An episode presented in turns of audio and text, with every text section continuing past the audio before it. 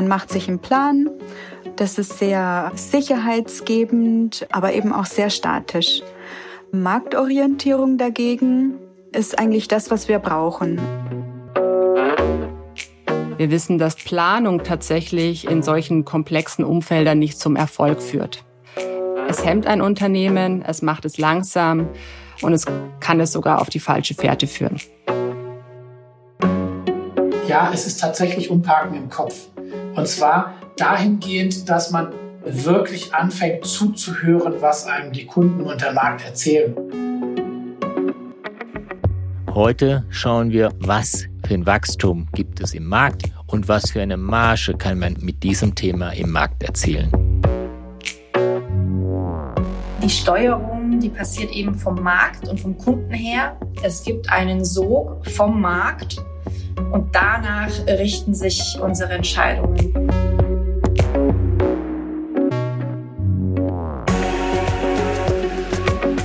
Herzlich willkommen zu Neues Agiles Arbeiten, dem Podcast zu den Meta-Prinzipien. Ich bin Cornelia Neumeier und viele Meta-Finanz-Mitarbeiterinnen und Mitarbeiter haben mir in Gesprächen die Meta-Prinzipien erklärt, welche Rolle sie in ihrem Berufsleben spielen und wie sie die Prinzipien anwenden. Dabei ging es um Fragen wie, was ist eigentlich diese One-Meta-Denke? Wie arbeite ich transparent und warum legt die Meta so viel Wert auf Services? Wo greifen die Prinzipien im Arbeitsalltag schon und wo noch nicht? Ja, und wie und wobei sollen die mir eigentlich helfen? In dieser Folge sprechen wir über das Prinzip Marktorientierung vor Planverfolgung. Warum tut es einem Unternehmen eigentlich gut, Pläne einfach mal Pläne sein zu lassen? Wie zeigt sich, dass das gerade in der Corona-Pandemie funktioniert? Und warum ist es manchmal trotzdem richtig und notwendig, sich vorzubereiten? Ich freue mich sehr, dass ihr zuhört.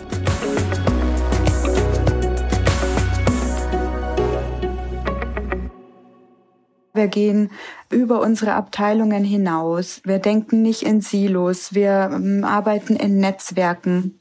Das ist Maria Fröde. Sie ist Projektleiterin der Business Area Digital HR. Und dort implementiert sie mit ihren Kolleginnen und Kollegen hauptsächlich Success Factors, das ist eine SAP-Software rund ums Personalmanagement eines Unternehmens. Maria ist als Project Lead quasi das Zwischenglied zwischen dem Kunden und ihren Kolleginnen und Kollegen.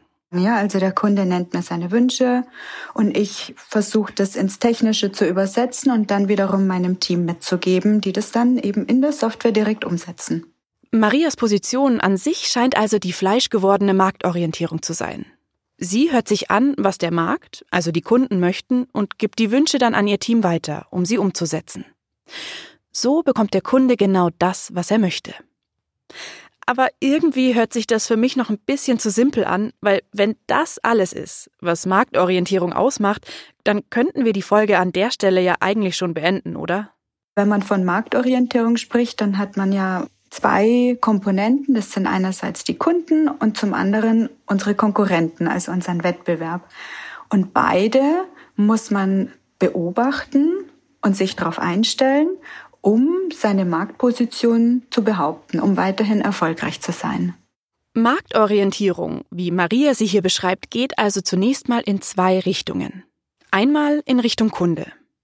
Ist er zufrieden? Will er möglicherweise zur Konkurrenz wechseln? Und wenn ja, woran kann das liegen? Und die zweite Richtung, die Konkurrenz. Was treibt die eigentlich? Ist sie vielleicht sogar erfolgreicher als wir? Und was könnten wir also besser machen? Der Markt zieht die Teams in die Richtung, in denen es auch Rendite und Wertschöpfung gibt. Das ist Maria Trumpfeller, die zweite Maria, die wir interviewt haben. Und deswegen ist es essentiell für agile Teams, sich an den Markt zu orientieren und eben profitabel zu sein und Renditen zu erwirtschaften. Der Markt zieht die Teams also in eine bestimmte Richtung. Und zwar dahin, wo Bedarf besteht, wo es Geld zu verdienen gibt.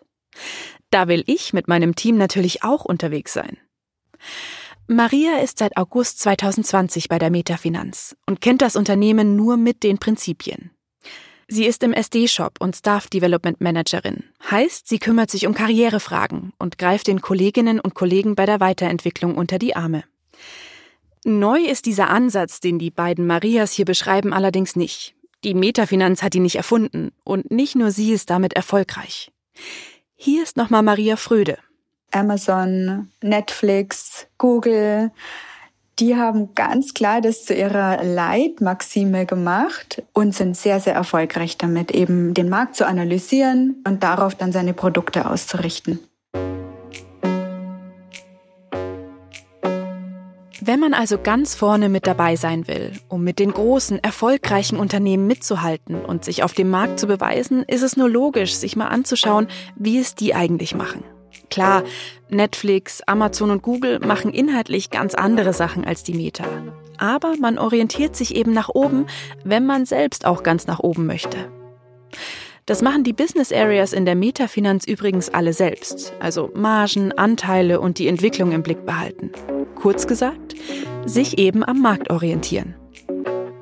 Hätten wir Business Teams aufgestellt und wir hätten dann gesagt gehabt, so, wir diskutieren mit der Geschäftsleitung jedes Jahr eine Zielrendite oder ein äh, Revenue-Wachstum, dann wäre das eine hohle Nummer geworden. Das ist Rainer Göttmann. Er ist CEO der Metafinanz und seit über 25 Jahren im Unternehmen. Und damit schon fast seit Anfang an dabei. Wir sprechen über Marktdaten und wir sprechen über die Daten, die die einzelnen Teams erreicht haben. Das heißt, wir können fachlich miteinander diskutieren und nicht, du hast gesagt, du wolltest und wir haben doch gesagt gehabt, dass wir das nie erreichen können. Auch mal nach links und rechts zu schauen, dazu gehört auch die eigenen Gehälter mit den auf dem Markt üblichen Gehältern abzugleichen und damit auch die Zufriedenheit der Mitarbeiter und Mitarbeiterinnen. Denn wenn die sehen, dass sie woanders viel mehr verdienen könnten, sind die natürlich schnell nicht mehr so glücklich. Aber wie setzt die Metafinanz das Prinzip Marktorientierung bei der Bezahlung der Mitarbeiterinnen und Mitarbeiter eigentlich um? Wir möchten uns konsequent am Markt orientieren, und zwar im internen und externen Markt. Und deswegen haben wir da externe und interne Benchmark-Daten veröffentlicht, sodass sich eben alle an dem Markt orientieren können. Maria arbeitet zusammen mit Markus Berghoff im SD-Shop. Auch er ist also Staff Development Manager. Markus ist schon seit über zehn Jahren bei der Meta und hilft dort den Mitarbeiterinnen und Mitarbeitern bei der Entwicklung von Skills.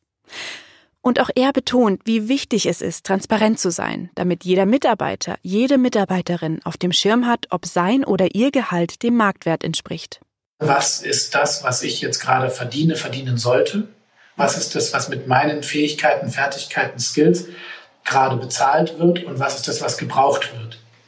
Und auch zu gucken, wo ist denn mein nächster Entwicklungsschritt? Also wir haben ja jedes Jahr den sogenannten Gehaltsüberprüfungsprozess, wo wir gucken, ist das, was der Kollege verdient, dementsprechend, was er leistet, beziehungsweise was seinem Marktwert entspricht, um halt auch, ich sage jetzt mal, Unfairness, Unterbezahlung und solche Dinge zu vermeiden.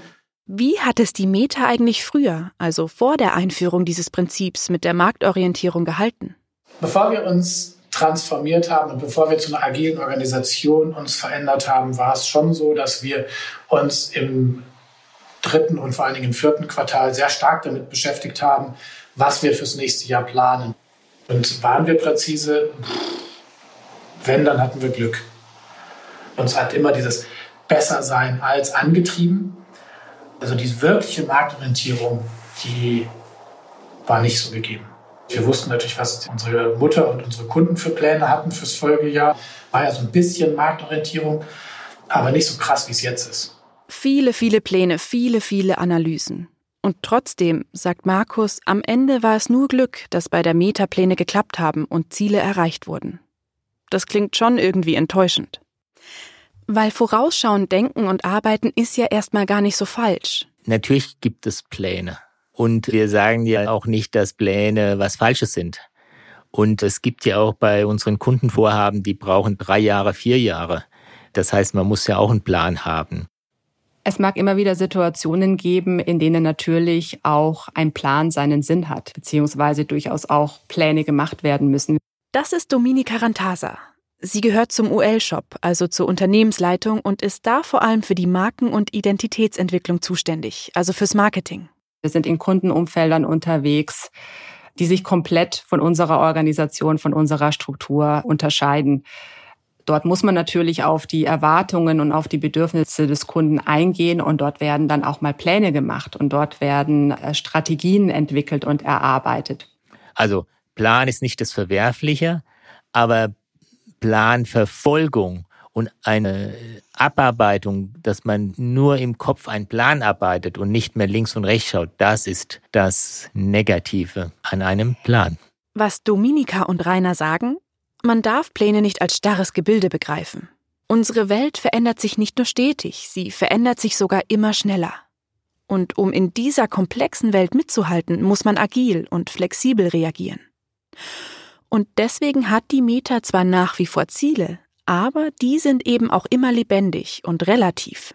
In der Tat ist es so, dass wir unsere Leistungen ja immer im Kontext beurteilen. Wir vergleichen uns mit dem Markt, wir vergleichen uns mit den Wettbewerbern. Der Ist-Ist-Vergleich ist das Schlagwort. Und der Erfolg der Teams und des gesamten Unternehmens definiert sich über die Erwirtschaftung marktüblicher Renditen, marktüblicher Umsätze.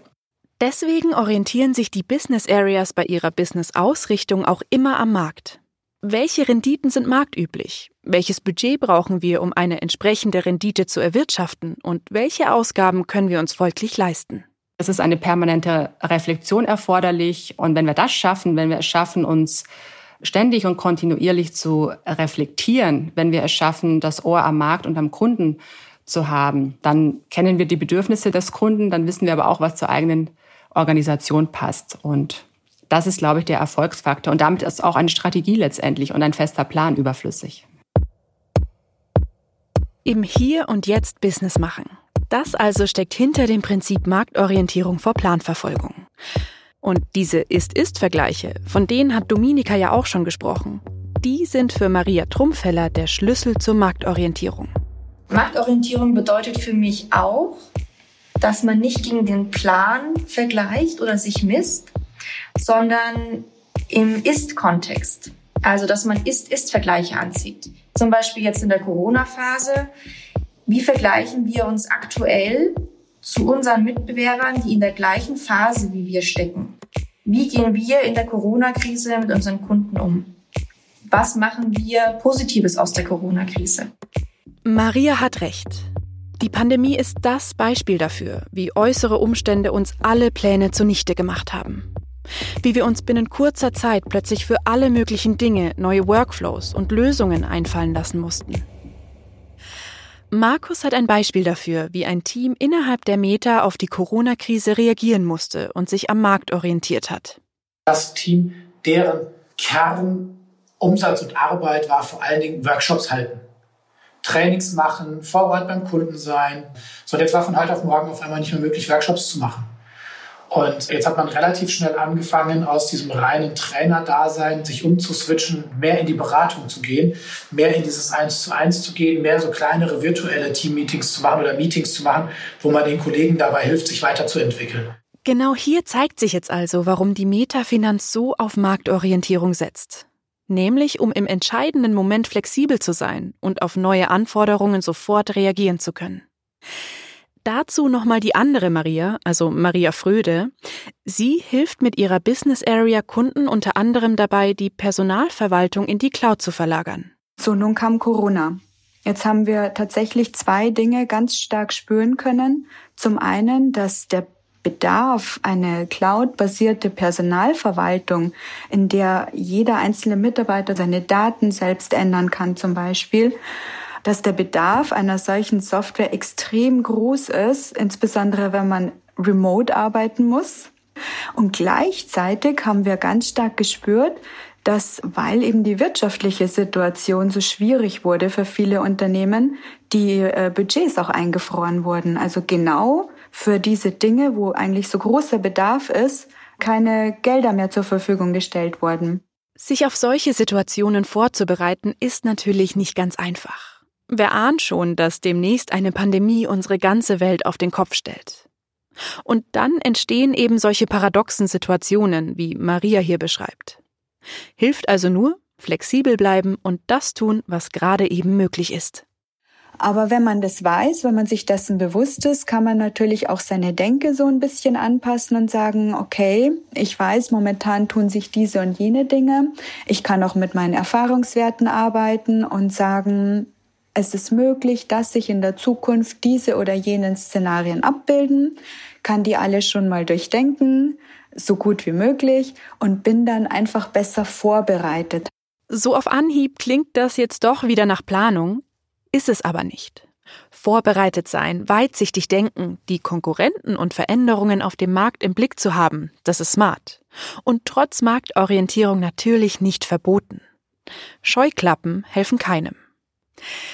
Deswegen heißt es ja auch bei diesem, genau wie bei allen Metaprinzipien, Marktorientierung vor Planverfolgung und nicht anstatt. Um vorauszuschauen und mich aber gleichzeitig auf das Hier und Jetzt zu konzentrieren oder plötzlich umzuswitchen in meiner Denke, dafür brauche ich ja irgendwie schon eine Veranlagung oder zumindest eine gewisse Routine. Manche tun sich sehr leicht damit, Änderungen zu antizipieren und andere tun sich da sehr schwer. Und die alle so auf ein Level zu holen, das kann schwierig sein. Tatsächlich finde ich da mutig zu sein, so die größte Herausforderung und merke, dass es ganz viel mit der Kultur zusammenhängt.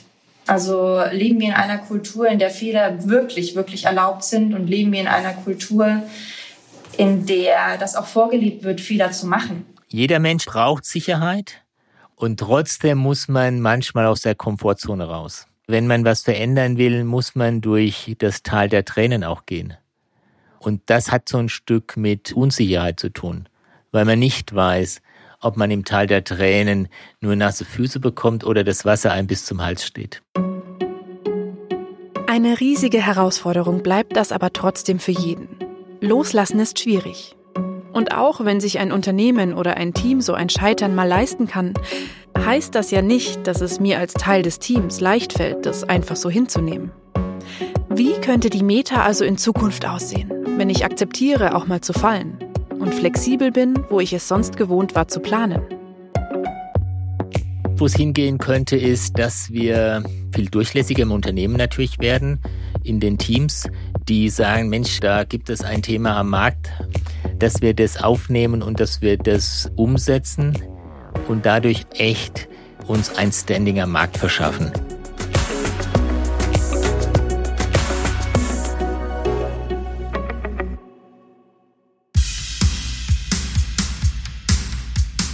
Das war Neues Agiles Arbeiten, der Podcast zu den Metaprinzipien.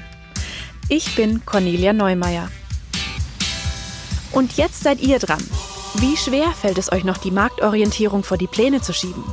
Wie intensiv beschäftigt ihr euch schon mit eurem Markt und dessen Entwicklung? Und wo glaubt ihr, ist es unverzichtbar, weiterhin Pläne zu machen?